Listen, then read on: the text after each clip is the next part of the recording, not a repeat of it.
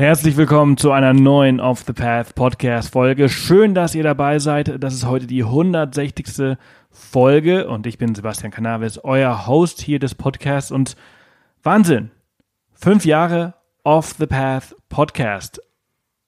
Am 6. Januar 2016 haben wir damals mit Steve, mit dem äh, ja, Backpacker Steve, die erste Folge veröffentlicht und seitdem ist einiges passiert. 160 Folgen haben wir seitdem veröffentlicht und Vielen Dank an jeden einzelnen von euch, die vielen Tausenden von Menschen, die diesen Podcast abonniert haben und regelmäßig hören. Seitdem hat sich natürlich einiges getan. Ähm, von wenigen Podcasts, also wenige Podcasts gab es damals, als ich angefangen habe, ähm, aus der Idee, meinen Lesern des Blogs eine Plattform zu geben, wo sie über ihre Reisen sprechen können. Mittlerweile gibt es viele weitere tolle Reisepodcasts und noch ganz viele andere in äh, anderen Genres, die sich du durchgesetzt haben. Und äh, ja, wir erleben auf jeden Fall den, ich weiß nicht, wie vielten Frühling äh, der, der Podcast-Technik. Das ist ja immer ein Kommen und Gehen. Mal sind sie beliebt, dann wieder nicht. Aber ich glaube, sie sind jetzt auf jeden Fall da, um zu bleiben und äh, ja, von keinem Handy ähm, ja, weg zu vergessen. Ich freue mich auf jeden Fall. Äh, es ist schon echt verrückt, dass wir das jetzt schon seit fünf Jahren machen. Wir machen den, ähm, den Blog jetzt mittlerweile seit zehn Jahren, also im Mai feiern wir unser zehnjähriges, zehn Jahre Off the Path.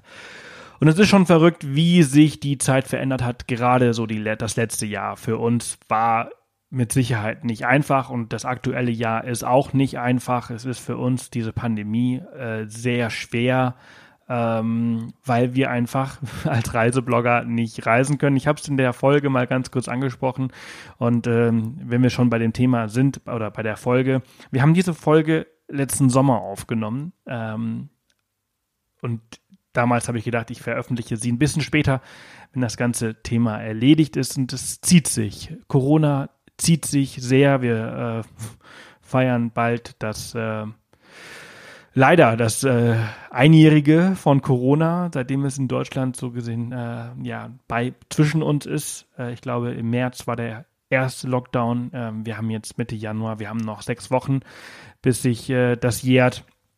Und das war ein wahnsinnig anstrengendes und, und langes Jahr. Und was sie eigentlich sagen wollte, ist, also ich habe diese Folge mit den beiden im Sommer aufgenommen und dachte, ich äh, verzögere die Veröffentlichung ein bisschen, ähm, bis sich alles beruhigt hat. Und äh, jetzt hat sich eigentlich nochmal alles verschlechtert und verschlimmert und äh, es ist kein Ende so richtig in Sicht. Also Impfungen kommen irgendwann mal, aber wer weiß. Ich habe mich gestern äh, in das Impfregister für Bayern äh, eingetragen. Line wollte sich gerade eintragen und die Seite ist jetzt schon down. also kann das alles nur noch dauern. Ähm, aber ich hoffe sehr, dass wir bald wieder die Wolken von oben sehen und äh, andere Länder, andere Kulturen und äh, wieder verreisen dürfen. Wir haben nicht umsonst jetzt ein halbes Jahr einen Sprinter ausgebaut. Ich, ich möchte, ich möchte wieder los, ich möchte was erleben und ich weiß, ich bin nicht der Einzige und äh, viele von euch wollen auch wieder raus. Ja, ansonsten, wie gesagt, das ist die 160. Off the Path Podcast Folge. Ich muss vorwegnehmen, dass äh, die Verbindung bei dieser Folge nicht gerade die beste war. Ich musste hier und da ein bisschen was schneiden, um die Pausen ein bisschen zu reduzieren und das war äh, sehr schwer. Ich hoffe, ihr seht mir das nach. Das hat man hier und da auch gemerkt, weil ich nicht immer alle Antworten von den beiden mitbekommen habe und dann einfach ins Blaue gefragt habe, ähm, ohne, ohne zu wissen, ob sie noch sprechen und was sie geantwortet haben. Das ist manchmal, wenn man ein, ein Podcast, vor allem während der Corona-Zeiten, aber ähm, ja, wenn man halt nicht im gleichen Raum sitzt äh, und die Verbindung mal äh, abspackt, äh, dann ähm, hat man solche Probleme. Ich hoffe, ihr seht mir es nach. Ich habe mir nochmal die Folge zweimal durchgehört. Ich denke, es sollte jetzt einigermaßen hörbar sein, äh, aber nur damit ihr das im Hinterkopf habt. Genau, Ansonsten findet ihr alle Show Notes zu dieser Folge ähm, unter www.offthepath.com slash Folge 160. Wir nullen mal wieder. Ich bin gespannt, äh, wann wir die 200. Folge schaffen. Und ähm, wie ihr auch schon gemerkt habt, also in den letzten fünf Jahren, wenn ihr schon seit fünf Jahren dabei seid, dann, dann wisst ihr, dass sich so einiges verändert hat. Wir haben damals angefangen mit vier Folgen im Monat, also wirklich jede Woche eine veröffentlicht. Mittlerweile machen wir so eine im Monat, wenn es hinkommt. Hat aber auch einfach damit zu tun, persönliche Gründe für mich, seit Corona habe ich irgendwie das Gefühl, dass es, äh, ja, über Reisen sprechen irgendwie falsch ist, weil man soll ja nicht reisen, man soll ja zu Hause bleiben und so weiter und so fort. Und das habe ich auch hier und da schon mal angesprochen und viele von euch haben mir daraufhin geschrieben. Ich möchte äh, mich dafür auch nochmal herzlich bedanken. Ich habe viele E-Mails und viele Instagram-Nachrichten diesbezüglich bekommen ähm, und äh, wo viele von euch mich ermutigt haben und gesagt haben, bitte, bitte mach weiter, bitte, bitte veröffentliche mehr Podcasts, denn das ist das Einzige, was ich gerade irgendwie habe, um mich wegzuträumen. Und ich möchte dem Ganzen ein bisschen ähm, nachgehen und äh, auch mehr veröffentlichen ob ich jetzt irgendwie wieder im Wochentakt es schaffe, ich wage es zu bezweifeln ähm, weil ich gerade mein Unternehmen auch so ein bisschen über Wasser halten muss, damit äh, wir diese Krise überstehen. Es ist äh, kein leichtes Unterfangen, wenn du halt auf Affiliate-Einnahmen abhängig bist und niemand äh, mehr Hotels und Airbnbs bucht. Das ist leider ein bisschen schwer aktuell, ähm, beziehungsweise seit einem Jahr. Und ich hoffe sehr, dass das ja, sich in Zukunft einfach alles ein bisschen bessert. Ich spreche allerdings auch äh, auf anderen Podcasts mittlerweile über das Reisen. Das äh, habe ich mir so ein bisschen als Ziel genommen dieses Jahr. Und ich habe angefangen bei den Kollegen von Welttournee. Christoph und Adrian, ähm, die haben mich eingeladen, beziehungsweise die haben gesagt, jo, komm vorbei, wir sprechen drüber. Und ich habe bei den beiden so ein bisschen über den Van-Ausbau äh, gesprochen. Ähm, wann und wie sich ein Dachzelt lohnt und natürlich über unser Lieblingsthema seit, seit Corona, Mikroabenteuer, denn das ist so ein bisschen das Einzige, was man ja aktuell in unserem tollen Land machen kann. Dazu haben wir ja, wie ihr vielleicht wisst, ein Buch geschrieben und veröffentlicht, was ihr auf Amazon und natürlich bei Drausgänger, unserem eigenen Shop, erwerben könnt. Ähm, Mikroabenteuer Deutschland heißt es. Äh, das sind über 100 Mikroabenteuer äh, in allen Bundesländern äh, verteilt und ähm, das Feedback ist grandios. Also falls ihr mit dem Auto oder dem Van in Deutschland unterwegs sein wollt dieses Jahr, dann gehört es auf jeden Fall in jedes Handschuhfach. Ihr bekommt es für 16,95 Euro. Wie gesagt, bei Amazon. Ich setze euch den Link auch nochmal hier in die Show Notes mit rein, damit ihr es euch holen könnt. Und ansonsten wünsche ich euch ganz viel Spaß mit dieser grandiosen Folge. Wünsche euch natürlich ein frohes Neues und äh, dass dieses Jahr ein besseres wird. Hallo, ihr zwei. Schön, dass ihr da seid. Ja, hi. Hallo, hi. Endlich hat's geklappt. Ja.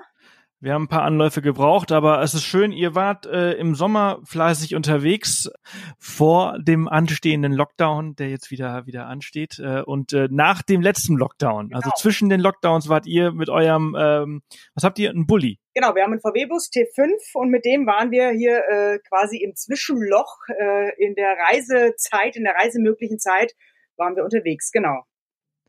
Sehr schön. Also alles richtig gemacht. Alle, die gewartet haben, die haben jetzt so ein bisschen das Nachsehen.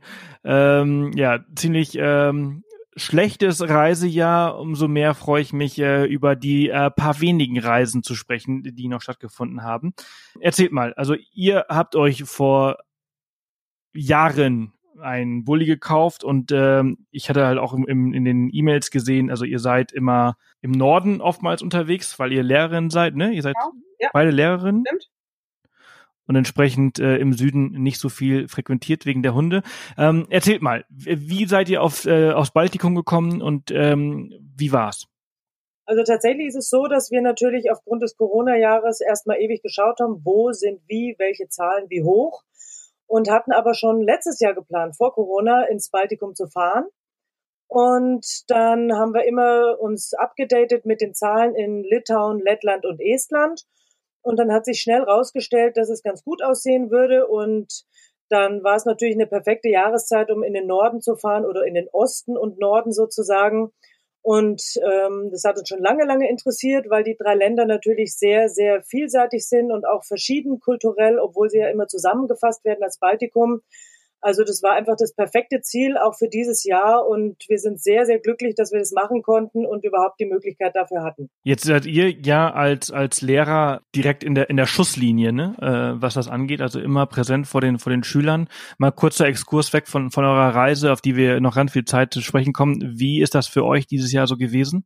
Du meinst jetzt schulisch gesehen oder mit Arbeitstechnik? Ja, also genau. ehrlich gesagt, äh, prinzipiell erstmal relativ irgendwie schon entspannt, weil, äh, also ich arbeite jetzt speziell an der Förderschule und da wird natürlich sowieso äh, super auf äh, die ganzen Hygienemaßnahmen und der ganze Schnickschnack da geachtet. Und ähm, ja, also von dem her war das eigentlich für mich eine ziemlich safe Geschichte. Wir hatten auch äh, vor den Sommerferien eben schon Unterricht in zwei Gruppen, A und B, wie das halt eben jetzt deutschlandweit immer so gemacht wird und so. Also von dem her war das alles ganz okay. Sogar eigentlich, ich habe sogar im Unterricht in dieser Zeit eine Chance gesehen äh, für die Schüler, weil es waren kleinere Gruppen. Wir konnten eigentlich super gut arbeiten und ähm, ja, also ich habe jetzt während meiner Arbeitszeit Corona jetzt erstmal gar nicht als so dramatisch empfunden, sondern eher als Chance für die Schüler und für den Unterricht jetzt so.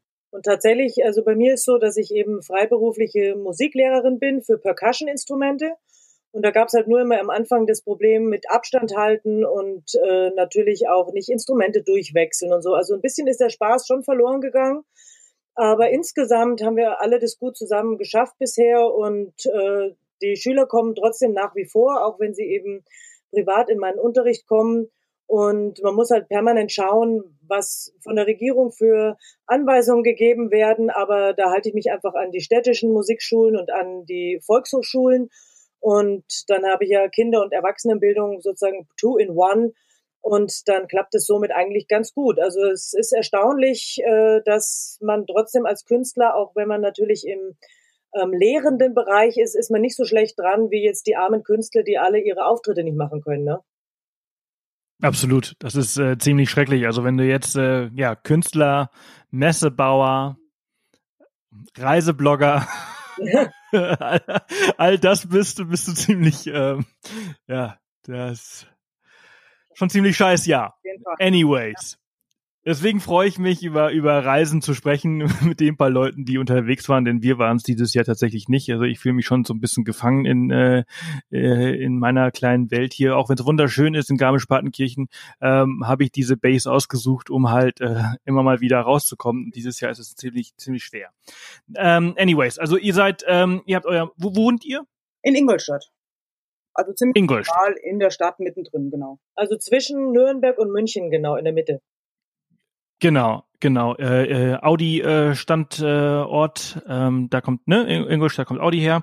Und äh, von dort äh, ins Baltikum ist es jetzt nicht gerade um die Ecke. Ähm, wie seid ihr da hingekommen? Also, also haben, wie seid ihr gefahren? Ja, also wir hatten zuallererst eine Fähre gebucht. Das ist eigentlich ganz cool. Wir wollten ähm, nach Klaipeda sozusagen fahren.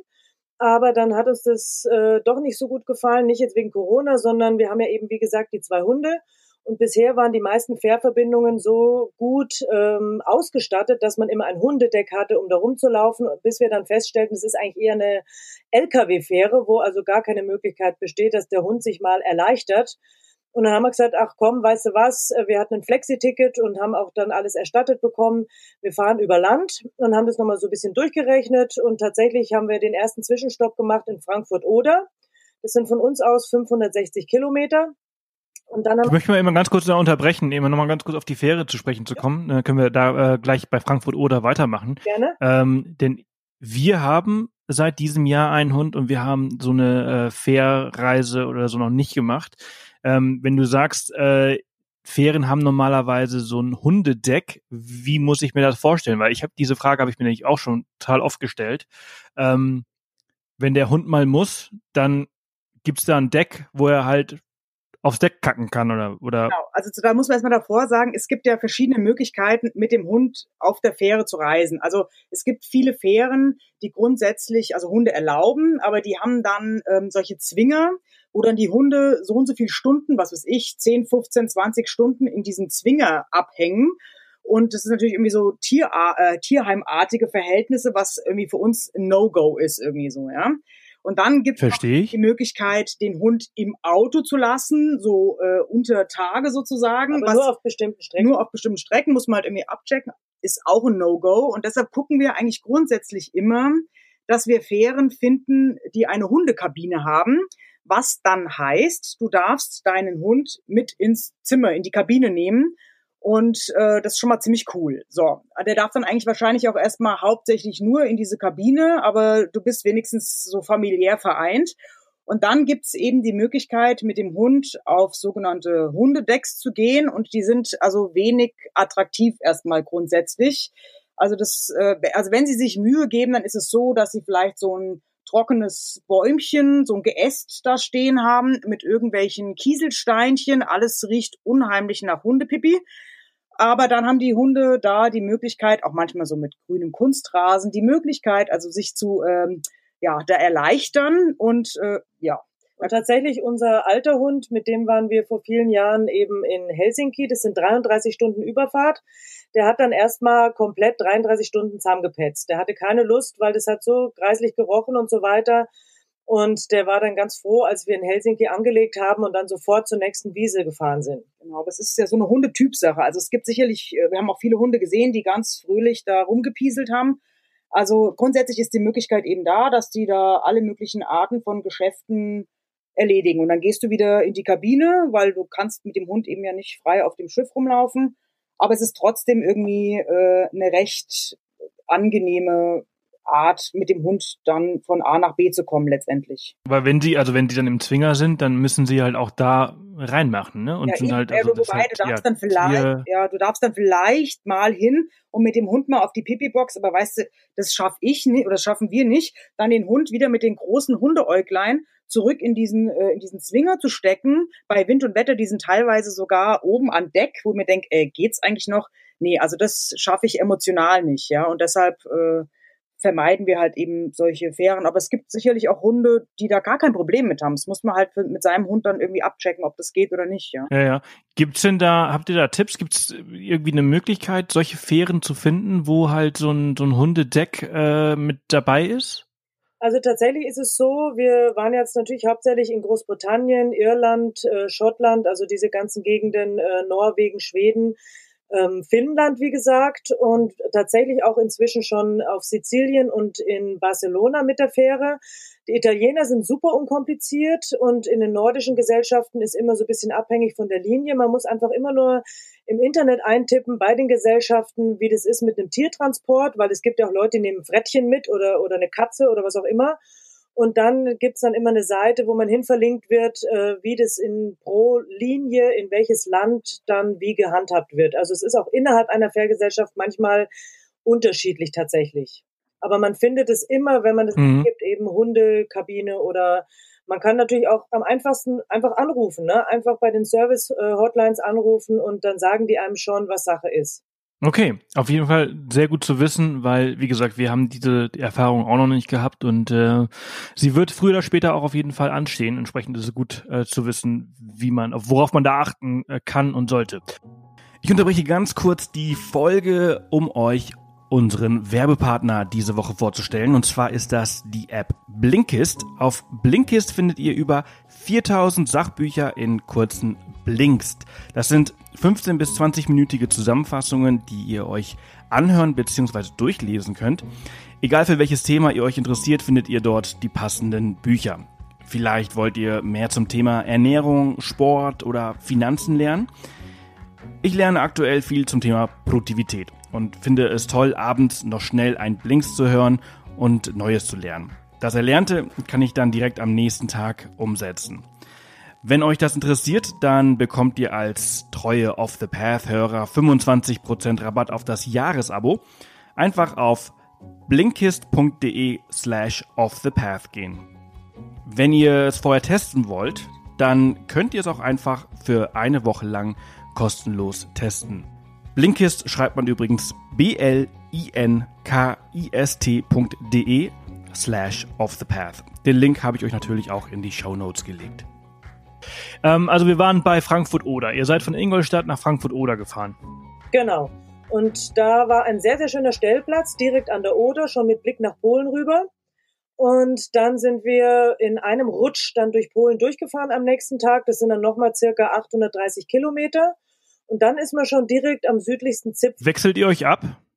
Äh, also die äh, Möglichkeit würde grundsätzlich bestehen, dass wir uns abwechseln, aber es ist irgendwie so ein bisschen ein ungeschriebenes Gesetz, denn ich nutze den Bus auch als Alltagsauto und äh, die Sandra kommt dann immer so ein bisschen zu kurz und deshalb äh, äh, bettelt sie förmlich darum, auf den Reisen zu fahren und sie macht es eigentlich auch ganz cool und zieht dann also wirklich da auch 800, 900 Kilometer durch, aber äh, wir hatten durchaus auch schon Reisen, wo wir uns abgewechselt haben und äh, die Option, dass ich auch mal das Steuer übernehme, besteht grundsätzlich.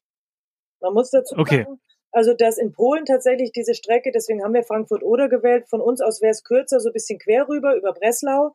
Aber die Autobahn ist perfekt ausgebaut von Berlin eben da in den Osten rüber und es kostet eben eine Gebühr, deshalb also eine Maut und äh, deshalb fahren da viele Leute nicht. Das heißt, wir waren relativ alleine auf der Autobahn und konnten Tempomat 140 und dann geht es ratzzack. Da gibt's gar keinen Stress. Und dann habt ihr, also Polen habt ihr euch gar nicht angeschaut. Äh, und dann, ähm, welches ist das erste Land? Ist das Lettland? Es ist äh, tatsächlich äh, Litauen.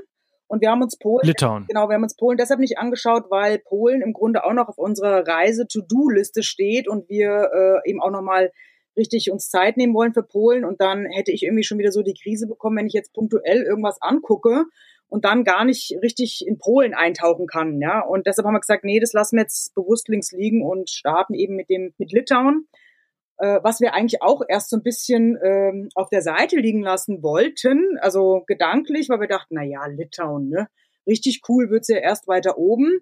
Aber das war gar nicht so, weil Litauen war nämlich echt auch von Anfang an schon super geil halt, ja. Warum? Was war so besonders daran? Also Litauen ähm, war für uns eigentlich fast das vielseitigste Land von den drei baltischen Ländern, weil eben die Natur wahnsinnig schön ist. Also gleich am Anfang war ein Naturpark mit riesigen Kiefernwäldern mit sehr viel Heidelbeeren zu sammeln, mit Pfifferlingen und so weiter und so fort, wenn man halt auf sowas Bock hat. Aber auch zur Not am Straßenrand natürlich diverse Stände, die aufgebaut sind und man die Sachen einfach so sich besorgen kann. Ähm, dann eben die ganze Kultur. Wir haben Städte wie Vilnius oder Kaunas und alte Sachen wie Trakai, so ein Wasserschloss und natürlich auch die kurische Nährung. Das ist ja eben dieses äh, Dünen, Halbinselgebiet sozusagen in der Ostsee. Und äh, Litauen hat eine perfekte Mischung, auch kulinarisch. Einige Sachen, die wirklich nicht zu verachten sind, so bisschen so Klöße, die aussehen wie Zeppeline, die heißen dann auch entsprechend Zeppelinai. Also es ist wirklich, haben wir, sind wir sehr, sehr erstaunt gewesen, wie vielseitig dieses Land ist und auch vor allem wahnsinnig freundliche Einwohner und äh, wir haben uns da richtig wohlgefühlt und haben gesagt, das ist ja das nähestliegende Land dieser drei. Also würden wir definitiv auch mal wieder dorthin fahren wollen. Wie lange habt ihr auf der Reise äh, dort jetzt verbracht? Also wir haben tatsächlich insgesamt ja fünf Wochen Zeit gehabt. Dann waren es äh, paar Tage An- und Abreise und in äh, Litauen selbst waren wir ungefähr zehn Tage und in Lettland elf. Das hatte aber den Grund, weil wir dann mal längere Zeit auf einem Campingplatz waren in Strandnähe. Das war einfach schön zur Erholung. Und in Estland waren wir ungefähr neun Tage. Ja, äh, also lass uns doch mal Land für Land mal so durchsprechen. Also Litauen in zehn Tagen. Was, was kann man da alles erleben? Was waren da so eure Highlights? Also was, also wenn ich an Litauen denke, fallen mir sofort erstmal grundsätzlich diese, ja, einfach, also erstmal grundsätzlich das tolle Wetter äh, fällt mir dann ein, was wir einfach dieses Jahr hatten und damit gepaart. Wann war das? Wann wart ihr dort? Also wir waren äh, im Endeffekt äh, ja Ende Juli, den ganzen August über waren wir unterwegs bis Anfang September. Also so lange ging unsere Reise und wir waren ja am Anfang eben äh, in Litauen und am Ende der Reise nochmal, weil wir da wieder zurückgefahren sind. Genau, also aber es war das Wetter eigentlich kontinuierlich Hochsommer. hochsommerlich und bei dieser tollen, bei den tollen Temperaturen fallen mir dann gleich auch diese wunderbaren äh, Badeseen ein, beziehungsweise eben die kurische Nährung mit dieser riesen mega Dünenlandschaft. Also es war eigentlich so, also richtig Sommerfeeling, ja, egal in welcher Ecke man war. Also das war eigentlich ziemlich, ziemlich besonders, ja. Genau. Und wie die Sandra schon gesagt hat, dann gepaart mit fantastischen Speisen oder äh, mit kulturellen Ereignissen ja, einfach die perfekte Mischung. Äh.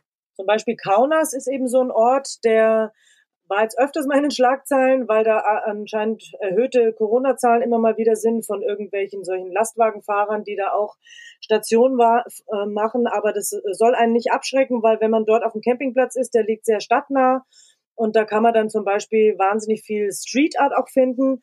Da gibt's eine richtige Map, wo man äh, dann im Tourismusbüro mitnehmen kann und da die einzelnen Kunstwerke suchen kann. Die hatten eben auch mal so ein Festival für Street Art und in Vilnius ist der Schwerpunkt so bisschen, die sind sehr barock, eine barocke Stadt mit äh, ganz vielen halt historischen Gebäuden und ein Viertel, was eben so eine eigene Republik darstellt. Das heißt Ujupis. Und da haben so Künstler mal in einem Stadtviertel eben gesagt, sie gründen eine Republik. Und das hat natürlich auch so ein bisschen so einen crazy Touch und das hat auch Spaß gemacht, das eben mal sich zu erlaufen. Mhm. Hört sich an wie, äh, wie in Kopenhagen, da gibt's ja auch so eine eigene Republik. Genau, Christiania ist es dort. Genau. Ähm, wenn man euch jetzt so zuhört, also dann, ihr seid äh, ja mit dem Bulli unterwegs, aber ihr habt es gerade gesagt, äh, Campingplatz. Ähm, schlaft ihr auch oder steht ihr auch mal wild? Also ähm, grundsätzlich ist es so, also als Frau braucht man ja erstmal so grundsätzlich, also so ein bisschen, ne, so Toilettchen, Tütü und so Zeug, also von und auch ein bisschen so eine Sicherheitsfrage. Also die Sandra wäre dann grundsätzlich eigentlich immer schon mal ganz gerne überwiegend wild. Ich bin da eher überwiegend so ein bisschen spießig am Start und äh, ja, möchte immer gerne über mich hinauswachsen, aber fühle mich auf dem Campingplatz dann schon immer ganz wohl. Wobei man sagen muss, ähm, durch diese die, die Art der Campingplätze, die man im Baltikum findet, ist man überhaupt nicht in Anführungsstrichen gezwungen, wild zu stehen, weil das ganze Feeling auf diesen Campingplätzen, die ganzen Anlagen, die da sind, sind dermaßen naturnah und wirken wild. Also du hast total deine Ruhe, du stehst teilweise mitten im Wald, äh, hast von mir aus irgendwie so eine Plumpsklo-Trockentoilette oder auch nicht. Du hast dein Feuerholz, deine Feuerstelle, du bist direkt am Strand oder du badest in der Früh äh, im See, weil es keine Dusche gibt. Also es ist alles schon sehr wild im Grunde oder sehr frei stehend vom Charakter. Und deshalb nehme ich mir dann doch eher diesen Komfort, dann irgendwie auch eine gewisse Sicherheit irgendwie auch nochmal zu haben, ja. Ja, es, es gibt ja, also wir haben ja hier im Podcast auch schon ganz viele Frauen gehabt, ähm, die nur äh, Campingplatz machen oder die halt nur wild äh, campen. Mhm. Ähm, das ist so eine, eine Typsache. Mhm. Äh, nichts Schlechtes und nichts Gutes äh, äh, dran.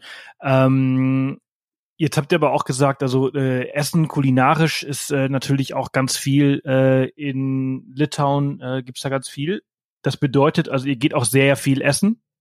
Nee, das hat damit jetzt nichts zu tun mit Essen gehen, sondern einfach äh, auch äh, die Supermärkte sind sehr interessant in anderen Ländern. Das heißt, ähm, also ich zum Beispiel gehe jetzt nicht so gerne bummeln oder shoppen, weil ich denke, ich habe eigentlich alles an Klamotten und so weiter, was ich brauche. Aber was für uns hyper interessant ist in den ganzen Ländern, wo wir sind, sind tatsächlich die Supermärkte, wo wir einfach mal gucken, was steht da so im Regal, was sind da die Vorlieben, was ist da Besonderes. Also in Litauen ist natürlich also sehr viel Bier auch am Start, so wie in Bayern, da haben wir uns gleich zu Hause gefühlt.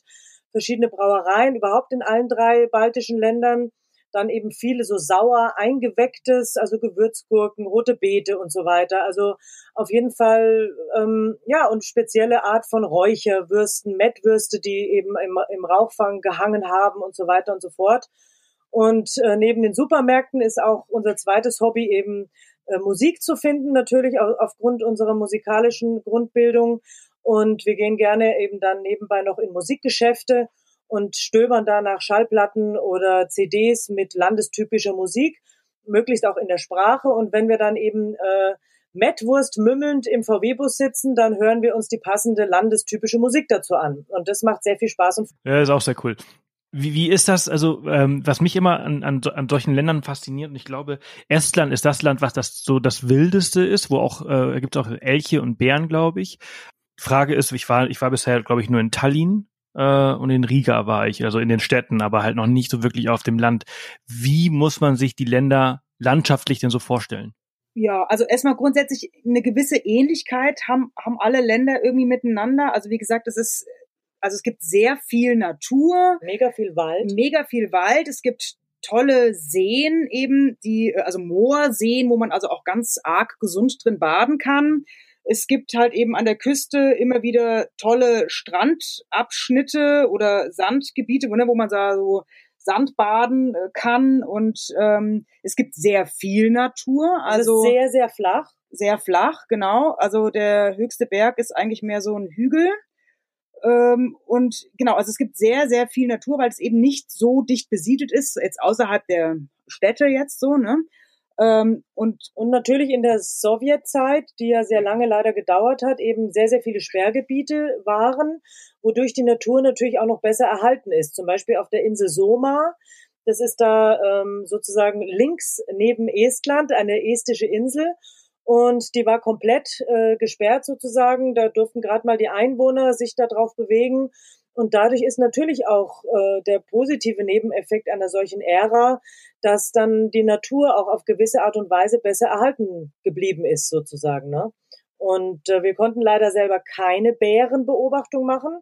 Das ist jetzt bisschen so der Nachteil, wenn man dann zwei Hunde dabei hat, weil meistens geht so eine Bärenbeobachtung über Nacht, dass man dann in so einer Schutzhütte äh, sich so anschleicht und dann da mit dem Nachtsichtgerät da umeinander schaut. Und das ist jetzt das Einzige, wo man sagt, okay, da würden wir jetzt nicht die Hunde dann die ganze Nacht alleine im Auto lassen und uns durch den Wald äh, bewegen, sondern das muss man dann halt mal im Rahmen einer anderen Art von Reise dann machen, wenn man auf sowas Bock hat. Wie, ich habe mich äh, gefragt, bevor ich gleich nochmal auf die, auf die Länder zu sprechen komme, ähm, wie das ist, also ein, was habt ihr für einen Bulli, ne? Welchen, ein T5 oder was habt ja, ihr? Ja, genau, ein T5. Mhm. Ein T5 ist ja jetzt, was habt ihr für Hunde? Wir haben zwei äh, Tibet-Terrier. Die sind ungefähr 40 Zentimeter Schulterhöhe und die haaren nicht. Das ist schon mal der sehr, sehr große Vorteil. Also wir haben keine Hundehaare in unserem Auto und auch nicht im Bett und nirgendwo.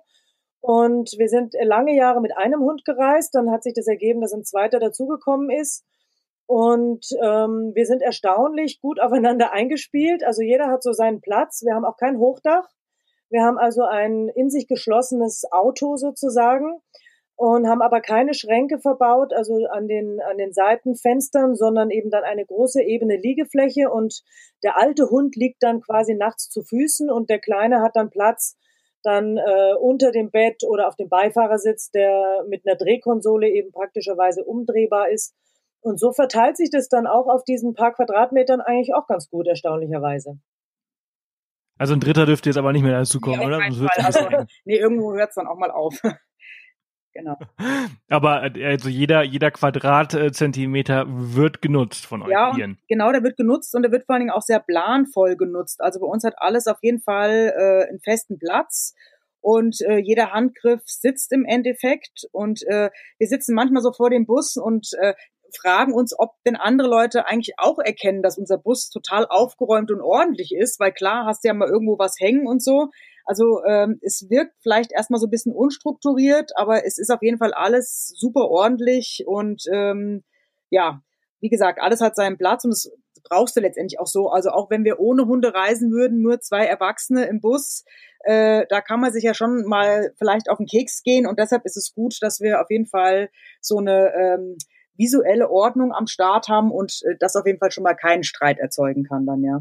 Wir nehmen nämlich tatsächlich kein Vorzelt oder sowas mit. Es ist uns viel zu aufwendig, da irgendwie noch Sachen aufzubauen. Und äh, wenn es schönes Wetter ist, sitzen wir einfach so mit den Stühlen am Lagerfeuer vor dem Bus. Und äh, wenn schlechtes Wetter ist, dann kommt man drinnen auch zurecht und dann ist es ja da auch schön kuschelig, angenehm und dann braucht man nicht immer so viel extra Aufbauequipment da umeinander schleppen. Okay.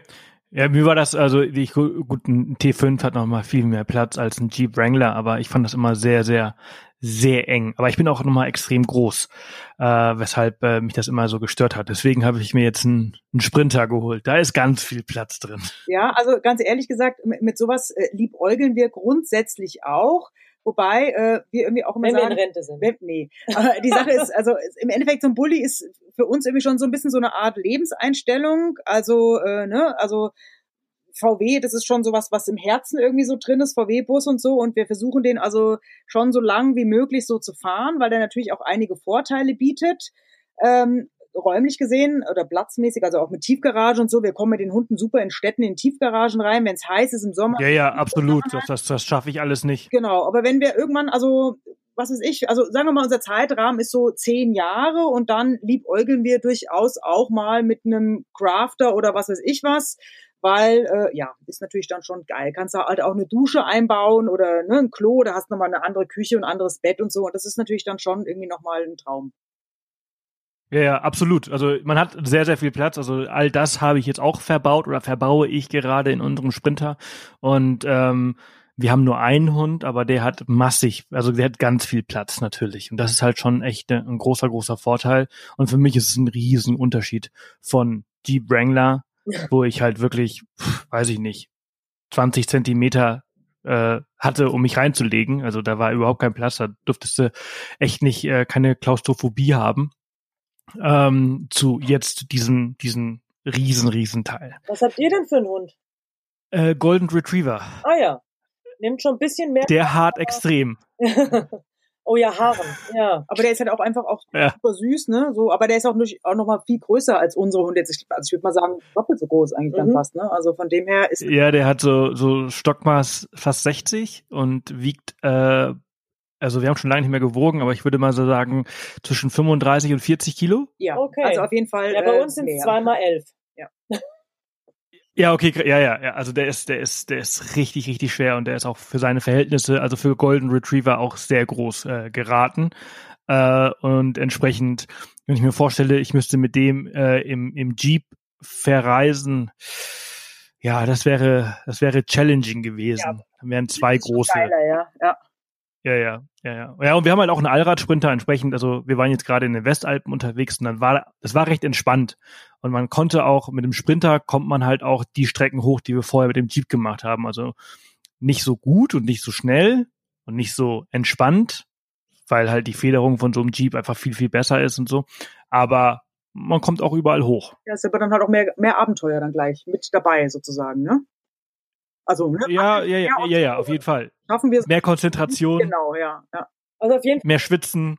Auf jeden Fall, das Baltikum ist definitiv das Richtige für euch, weil da gibt es sehr, sehr viel noch Schotterpiste, also keine asphaltierten Straßen und auch mega abenteuerliche Sandpisten ja. in den Kiefernwäldern, Wahnsinn. wo man wirklich mit dem Lenkrad hin und her gehen muss, so schlangenartig förmig, damit man sich da, also wir haben zwar auch 4Motion, aber das ist ja nicht wirklich Allrad, ähm, wo man sich durch den Sand kämpfen muss, regelrecht. Ähm, und wo auch Leute schon äh, komisch geguckt haben, die am See im äh, Wald gebadet haben und dann uns mit dem VW-Bus da gesehen haben, weil die hatten alle ihre kleinen Offroad-Autos.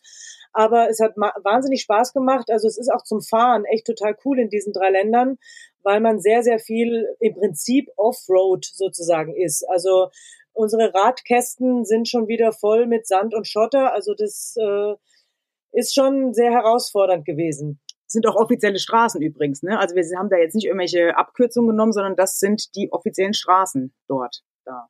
So. Das hört sich schon mal sehr gut an. Ja, ja. Auf jeden Fall. Das hört sich abenteuerlich an. Nee, aber das ist, aber ja, das macht halt einfach schon echt äh, äh viel mehr Spaß. Ne? Und ich habe halt auch eben, wie ihr vorhin schon gesagt habt, also äh, Campingplätze, die direkt halt am Meer äh, sich befinden, wo du halt sehr wild stehst. Ist das denn die Norm gewesen oder war das eher Ausnahmen? Äh, sind die alle so? Wie, wie sind die Campingplätze dort? Wie ist die Infrastruktur? Also erstmal grundsätzlich, ähm, es gibt eine ganze Reihe an Campingplätzen.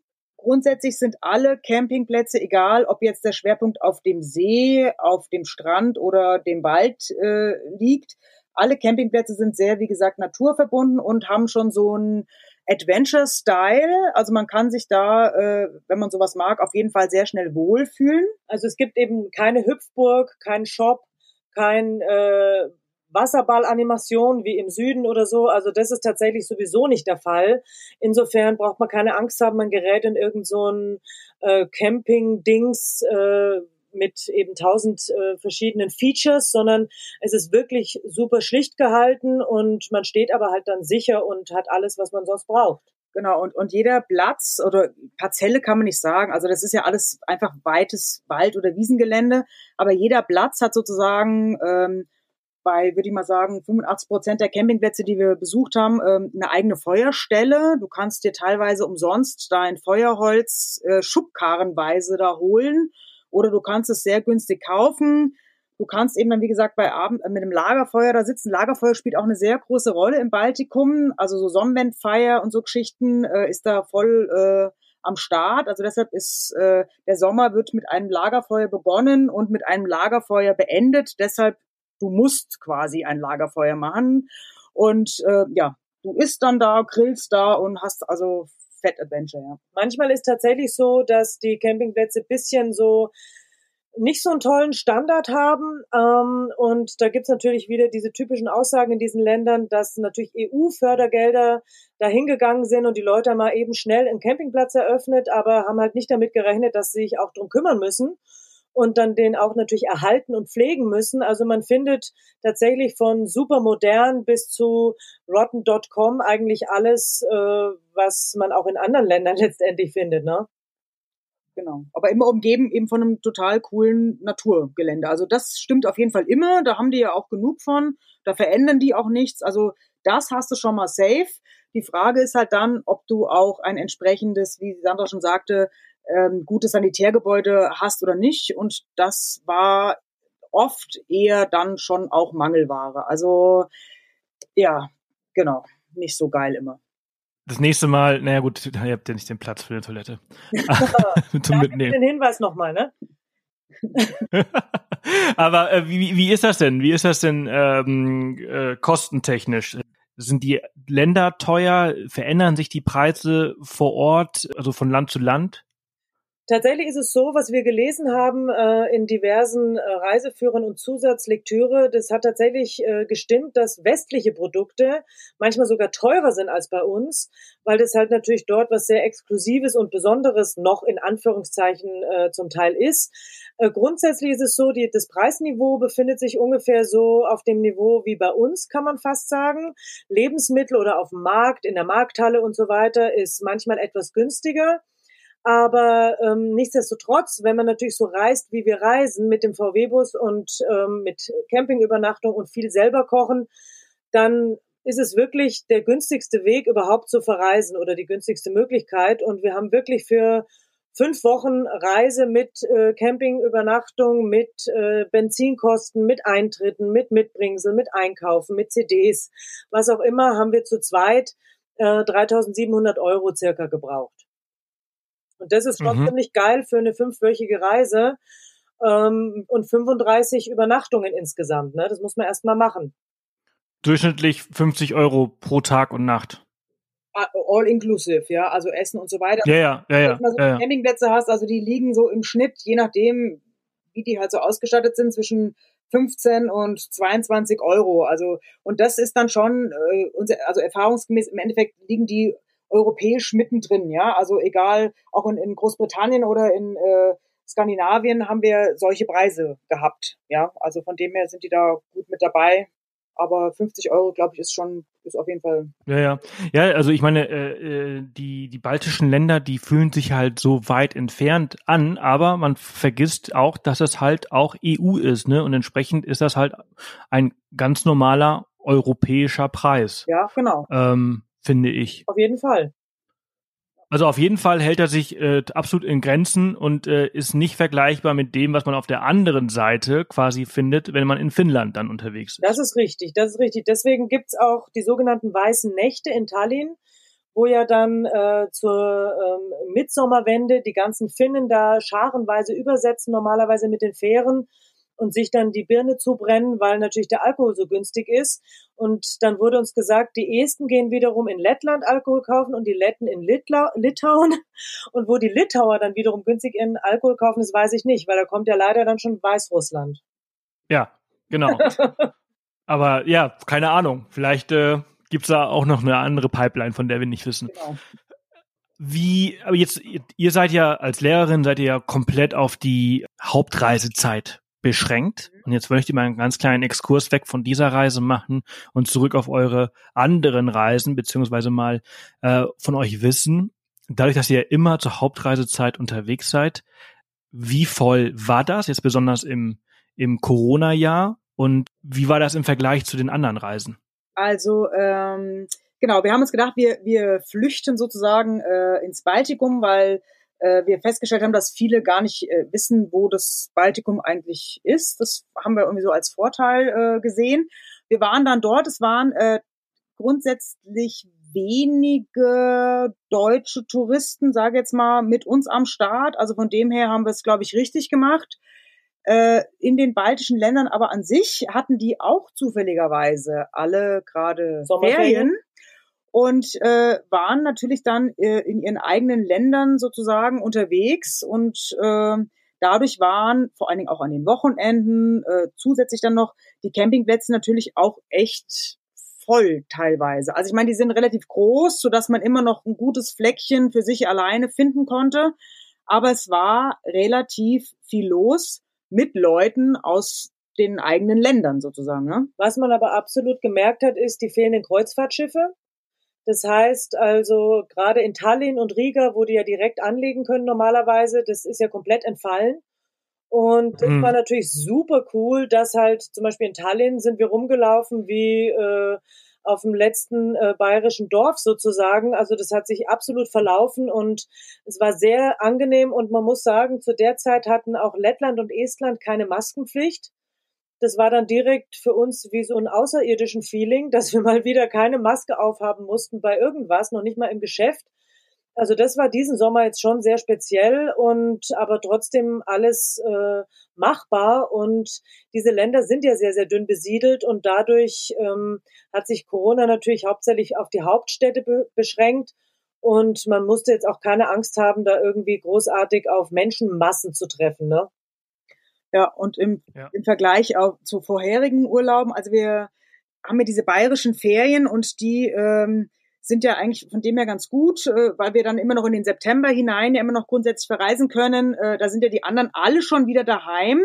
Das heißt, auch ähm, auf vorherigen äh, Roadtrips waren wir oft eigentlich ja mehr oder weniger so ein bisschen für uns allein, beziehungsweise wir auch viel in, im, im Norden unterwegs, Finnland und so weiter. Ähm, wird zwar auch schon frequentiert, eben auch von anderen deutschen Mitbürgern, aber es ist nicht so am Start eben wie die südlichen Länder. Also von dem her hatten wir eigentlich auf unseren bisherigen Reisen nie so das Gefühl, äh, so im Massentourismusstrom da mitzuschwimmen oder so, ja. Tatsächlich ist es im Norden so, dass die Saison endet in Norwegen, Finnland, Schweden eigentlich Mitte August. Da beginnt offiziell dort oben schon der Herbst. Und dann sind natürlich auch viele Sachen geschlossen, zum Beispiel Museen zum Teil, also so Freilichtmuseen und solchen Geschichten. Aber dafür steht man auch oft allein im Wald, wenn man dann auf einen Campingplatz geht und man kann trotzdem noch genug Natur mitnehmen und Besichtigungspunkte finden. Und das ist eigentlich auch schon wieder perfekt. Ab Mitte August ist da auch nichts mehr los. Also auf jeden Fall gut zu wissen, weil spätestens, also ich wollte eigentlich dieses Jahr hoch, aber das hat nicht geklappt. Äh, vielleicht dann nächstes Jahr. Wir haben viel über Litauen gesprochen. Ähm, wir haben ein bisschen über Lettland gesprochen. Und meiner Meinung nach haben wir relativ wenig über Estland gesprochen. Kann das sein? Ja, das kann sein, aber das ist äh, vielleicht liegt es auch daran, äh, dass wir uns eigentlich ähm, total auf äh, Estland gefreut hatten auf unserer Reise und dann letztendlich feststellen muss, mussten, ist es schon sehr schön und sehr cool, weil es ja der, der nördlichste Punkt unserer Reise. Aber es war für uns eigentlich fast so, ist vielleicht auch ein bisschen gemein, aber trotzdem irgendwie fast so ein bisschen, ja, der langweiligste äh, Teil unserer Reise. Also, ja. Im Prinzip hat's die Mischung gemacht aus diesen drei Ländern tatsächlich exakt. Also, wir sind durch, an der Küste entlang nach oben gefahren in den Norden und es ist sehr schön auch auf den estischen Inseln und Tallinn hat uns ausgesprochen gut gefallen.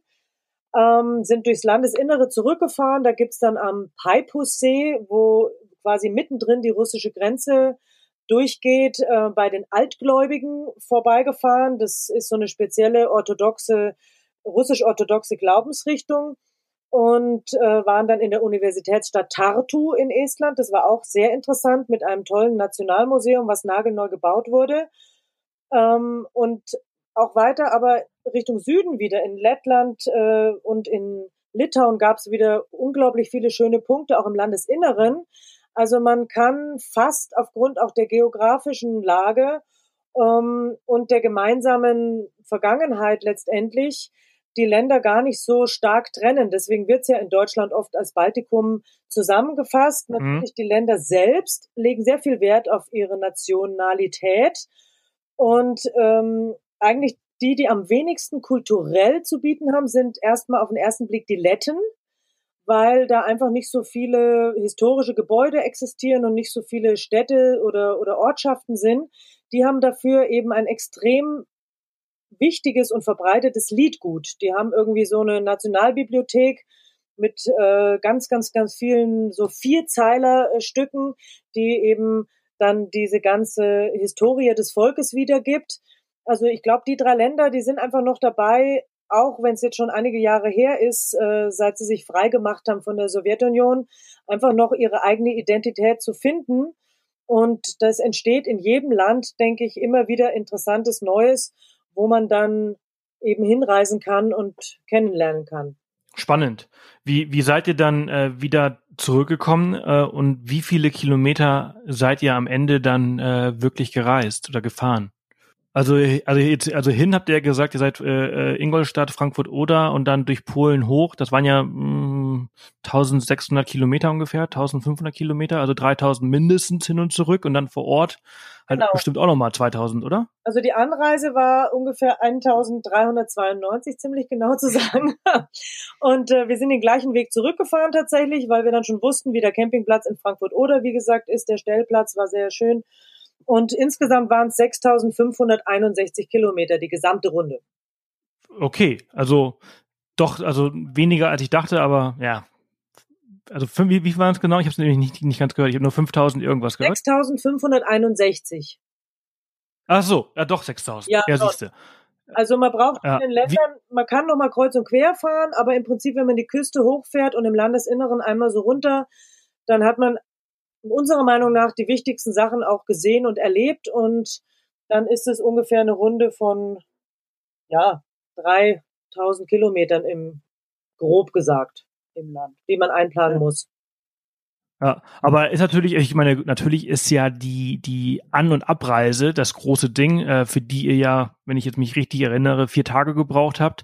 Ähm, oder fünf. Ähm, aber im Durchschnitt sind das um, um die 150, 160 Kilometer am Tag. Das ist nicht wenig, ne? Oder seid ihr, seid ihr vor Ort ähm, weniger gefahren? Äh, Im Prinzip, es gibt eigentlich kaum natürlich Autobahnen. Das heißt, äh, im Süden kann man mal ein bisschen, bisschen schneller fahren, ein bisschen Gas geben, um von Kaunas zum Beispiel an die Küste zu kommen. Ansonsten ähm, ist es tatsächlich so, dass man das ist ja gerade die Idee an einer Reise oder an einem Roadtrip. Das heißt ja, sagt ja schon der Name, Roadtrip, dass man eben äh, auch der Weg das Ziel ist. Und wir fahren halt immer so vor uns hin, aber wir planen jetzt nicht groß und rechnen da Kilometer irgendwie aus oder sonst irgendwas. Wir schreiben es zwar dann auf, um das für uns im Nachhinein zu dokumentieren, aber wir sehen einfach, äh, was interessant ist, welcher Punkt interessant ist und dann ähm, ist es dann egal, ob das an dem Tag 150 oder 300 Kilometer sind letztendlich. Und dann sitzt man ja auch in diesen Autos wunderbar erhöht und man hat so eine richtige Aussichtsplattform, äh, wo man dann eben durch diese Landschaft fährt und allein die Fahrt ist ja schon immer ein Erlebnis, ne? Ja, absolut. Absolut. Ja, super. Sehr schön, ihr zwei. Vielen, vielen Dank, dass ihr euch äh, heute die Zeit genommen habt und äh, euch mit mir über eure Reise in, in diesem besonderen Corona-Jahr durch, äh, durchs Baltikum äh, gesprochen habt. Und ähm, ich wünsche euch, wo geht eure nächste Reise hin? Ja, das ist natürlich, also wir haben also tausend Pläne und Gedanken. Äh, momentan ist unsere Idee, eventuell nächstes Jahr äh, Irland unsicher zu machen, obwohl wir beide jeweils schon mal so ein bisschen punktuell am Start waren. Oder vielleicht doch irgendwie mal Südschweden nochmal äh, bisschen zu vervollständigen. Ja, man muss halt sehen, was, was möglich ist, aber eins dieser beiden Länder wird es wahrscheinlich dann irgendwie werden. Also Irland äh, steht bei mir gerade auch ganz hoch auf der Liste für nächstes Jahr. Nochmal mit dem mit dem Sprinter. Äh, ich habe es äh, mehrmals vor Ort mit dem Auto gemacht, also nach Dublin fliegen, Mietwagen und dann dann darum fahren. Aber mit dem eigenen ist es halt irgendwie nochmal ein bisschen cooler. Fände ich auch ganz geil. Ja, auf jeden Fall. Das ist super geil. Also wir waren auch schon in Nordirland eben unterwegs und es ist ja nochmal ähm, noch mal so ein bisschen anderer äh, Charakter, ne? Aber äh, klar, also Irland ist auf jeden Fall mega geil und vor allen Dingen auch machbar, weil es ist ja nicht ein riesen, riesen, riesengroßes Land. Das heißt, man hat auch nur genau. Chance, die Sommerferien jetzt in unserem Fall gut zu nutzen, um dann wirklich zu sagen am Ende, hey, wir haben das Land jetzt gut kennengelernt oder so, ja. Ja, absolut. Ja, sehr cool. Dann wünsche ich euch äh, viel Spaß, egal ob es Irland oder Schweden wird oder was anderes. Und äh, nochmal vielen Dank, dass ihr dabei wart. Ja, ebenfalls. Wir bedanken uns auch bei dir, gell? Bis bald. Ja, Servus. Ciao. Das war's auch schon wieder für diese Folge. Eine Stunde ist wieder um oder über eine Stunde ist um. Und äh, mehr Infos zu Sandra und Tina und ihrer Reise äh, ins Baltikum, aber auch viele andere findet ihr auf ihrer Webseite theeuroamers.eu. Ich habe sie euch auf jeden Fall in den Show Notes auch nochmal verlinkt. Da könnt ihr auch direkt durchklicken und den beiden sagen, wie ihr die Folge mit ihnen fandet. Bilder zu der Reise findet ihr auch in, äh, im Blog. Wie gesagt, unter www.offthepath.com slash Folge 160 findet ihr sie. Und äh, dann wünsche ich euch jetzt einen tollen Tag. Macht es gut, passt auf euch auf und wir hören uns bald wieder. Abonniert sehr gerne den Podcast auf äh, Spotify oder Podcasts, also Apple Podcasts beziehungsweise iTunes oder wo auch immer ihr ihn hört und hinterlasst sehr gerne eine Bewertung. Ich wünsche euch was, passt auf euch auf und bis bald.